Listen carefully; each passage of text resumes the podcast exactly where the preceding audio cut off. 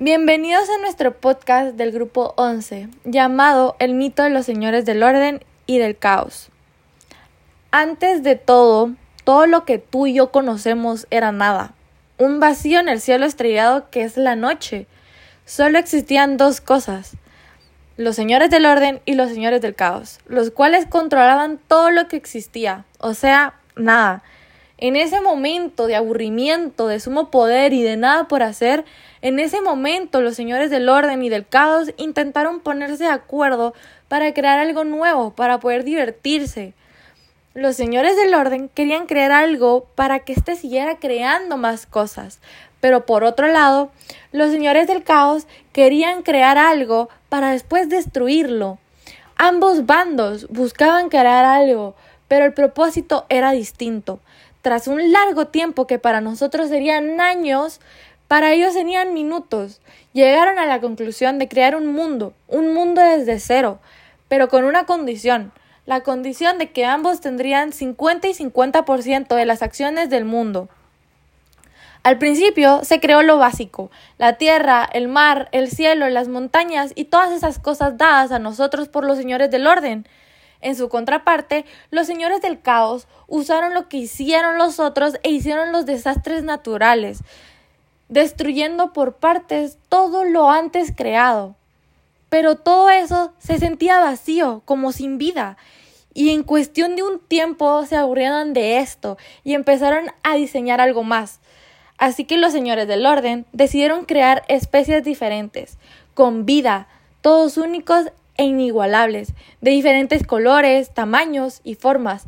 A estos seres les llamaron animales, seres magníficos que vemos todos los días. Por su parte, los señores del caos volvieron a modificar las creaciones de los señores del orden. Los señores del caos tomaron a los animales más fuertes y grandes y los volvió carnívoros, provocando que algunos animales fueran masacrados por el hambre de otros. Después de estos, los señores del orden se dieron cuenta del caos provocado por los otros señores, así que decidieron crear la vegetación para darle fuerza a los, animales afectados por los carnívoros.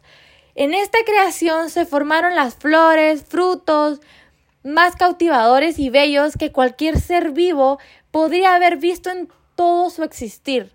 Pero como en este mundo todo es equitativo, los señores del caos, al ver la vegetación y todo bello de las flores, decidieron formar una especie que se alimentaran de estas. De esto surgieron los insectos, que acaban con todo a su paso. Y así pasaron por largos periodos de tiempo creando un orden y un caos, pero ambos llegaron a un punto muerto pues ni la tierra, ni los huracanes, los insectos, ni los animales les brindaban ese deseo por el cual habían empezado toda esta cruzada, el de simplemente divertirse.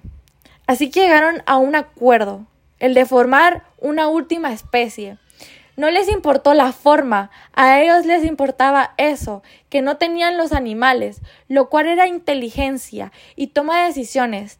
Tras una larga preparación, el humano estaba hecho, un ser perfecto, casi igual que ellos, solo que sin los poderes divinos que ellos poseían.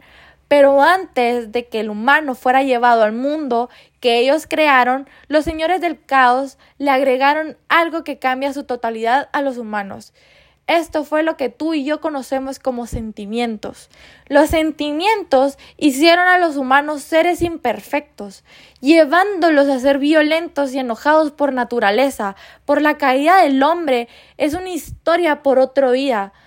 Pues hoy ya oímos el mito de los señores del orden y del caos. Muchas gracias.